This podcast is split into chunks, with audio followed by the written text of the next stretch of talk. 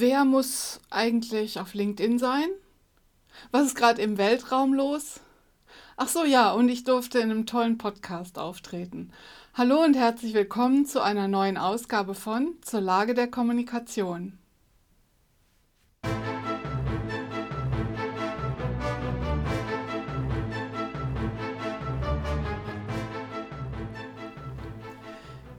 Schön, dass du wieder dabei bist. Ich heiße Kerstin Hoffmann, ich bin Kommunikations- und Strategieberaterin und immer freitags beschäftige ich mich mit Themen aus der Unternehmenskommunikation und aus der digitalen Welt. Ja, in der vorigen Ausgabe hatte ich eigentlich versprochen, dass ich mich heute befasse mit dem Thema Angebote zur multiplen Selbstoptimierung. Das kam so. Auf LinkedIn hat mir so ein junger Typ geschrieben und hat geschrieben, Kerstin, ich zeige dir, wie du in kürzester Zeit bis zu 40 Kilo abnehmen kannst und das ohne jeden Tag Salat zu essen. Dann habe ich mir so gedacht, hm, 40 Kilo, okay, aber was ist mit meinem Lieblingsessen nicht in Ordnung? Und dann kam schon die nächste Nachricht. Versprühe deinen Sternenstaub, werde endlich ein glücklicher Mensch, bringe dein Licht zum Leuchten. Übrigens, hier im Rheinland, wo ich lebe, heißt Lampe anhaben, betrunken sein. Und das kam alles über LinkedIn. Und dann kam die Frage einer Zuschauerin, Kerstin, mach doch mal was über LinkedIn. Muss ich da eigentlich sein? Und wenn ja, was mache ich da? Und ich kriege da immer so nervige Angebote. Und dann habe ich gedacht, es ist eigentlich viel interessanter, sich mit dem Thema LinkedIn mal zu befassen. Wer muss da sein? Was kann man da machen? Was sollte man da machen? Und wie führt man es zum Erfolg? Momentan beobachte ich richtig so einen LinkedIn-Hype. So Schlagzeilen wie LinkedIn ist das neue Facebook oder entwickle deine Content-Marketing-Strategie auf LinkedIn oder LinkedIn ist das Netzwerk der Zukunft. Ja, dann hat mich noch jemand gefragt, muss ich denn auf LinkedIn sein? Antwort ist, nee, musst du nicht. Oder ja, eigentlich doch. Ich glaube, dass momentan zumindest es für niemanden, der professionell jetzt ob als Selbstständiger, Freiberufler oder Angestellter unterwegs ist, verzichtbar ist, auf LinkedIn zu sein, zumindest wenn man bestimmte Kommunikationsziele hat, wenn man sichtbar sein will. Und digitale Sichtbarkeit ist eigentlich gerade in diesen Zeiten und jetzt seit Corona gar nicht mehr optional. Ist sehr schwierig, irgendwie beruflich unterwegs zu sein und gar nicht digital auffindbar zu sein. Und da bietet LinkedIn eben sehr große Chancen. Angestellte, die vielleicht keine eigene Website haben, können den Link verwenden. Das kann sozusagen ihre Landingpage sein, um sich zu präsentieren.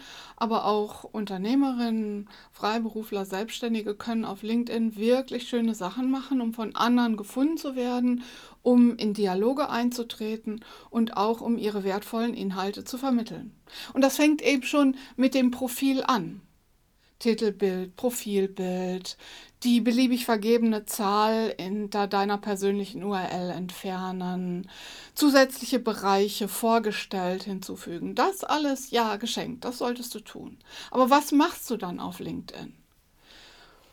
Viele Leute wundern sich, dass sie sehr viele Spam-Nachrichten, sehr viele Reklame da bekommen, wie ich übrigens auch. Ich bin recht großzügig darin, Kontakte anzunehmen und ich toleriere das. Ich nehme das als Zeichen, als Indikator für Sichtbarkeit. Ich versuche auszusieben. Ich bin inzwischen auch ganz geübt darin, solche Spammer, die mir letztlich nur Abnehmprogramme oder sportliches Training oder, oder Feenstaub versprechen wollen, schon im Vorfeld zu erkennen und gar nicht erst anzunehmen.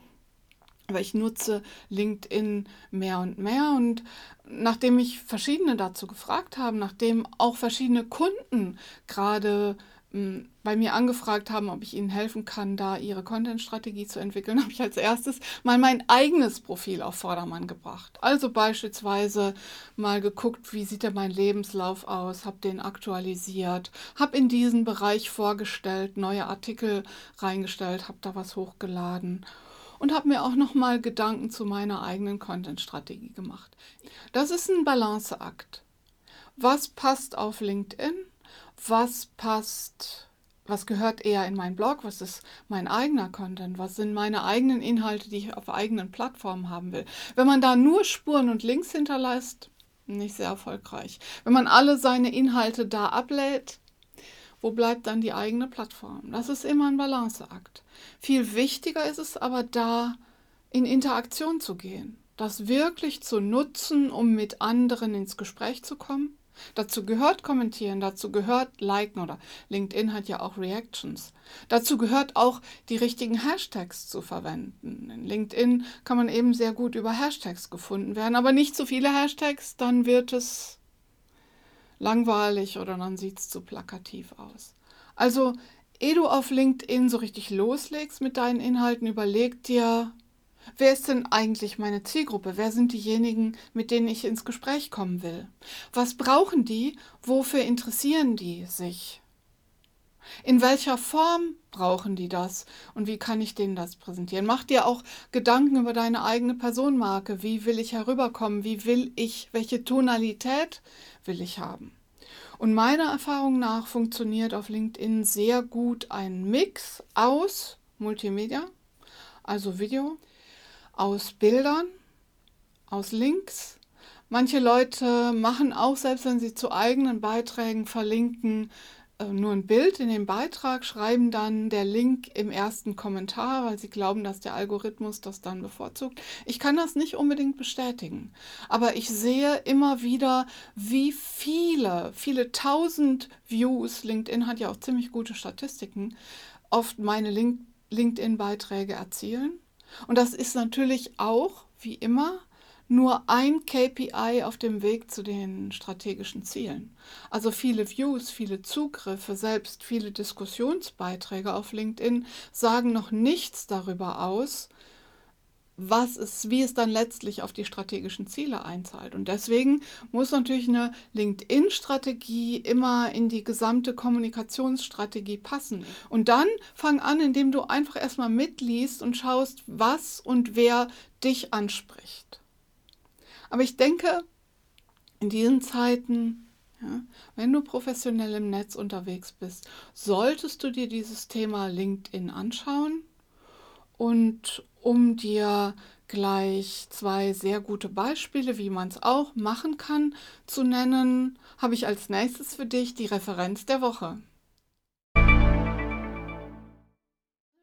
Das sind Fabian Jeckert und Benjamin O'Daniel. Die haben nämlich mit mir einen Podcast aufgenommen zum Thema Personenmarke und Corporate Influencer in ihrem Content Performance Podcast. Aber, und deswegen passt das so gut zum Thema heute, die sind beide mit ihrer Content-Strategie, mit ihrer Content-Marketing-Strategie auf LinkedIn sehr aktiv und sie thematisieren auch zugleich ihre Strategie. Sie stellen Fragen, sie diskutieren darüber mit anderen.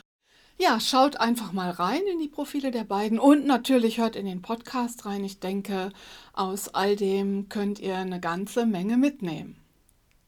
Ach, apropos mitnehmen.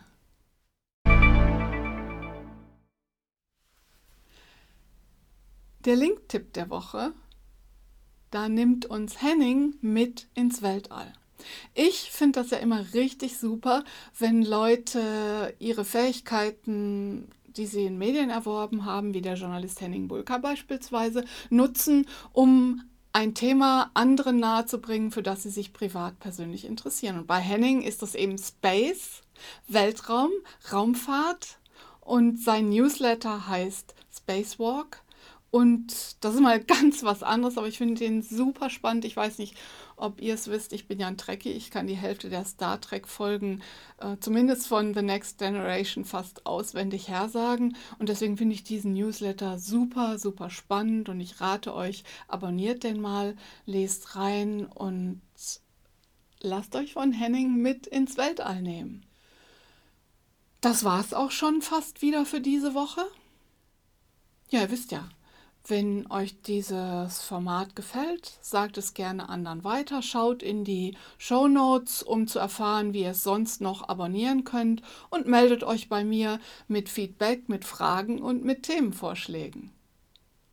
Vielen Dank fürs Zuschauen, vielen Dank fürs Zuhören. Wir sehen und hören uns nächste Woche. Tschüss!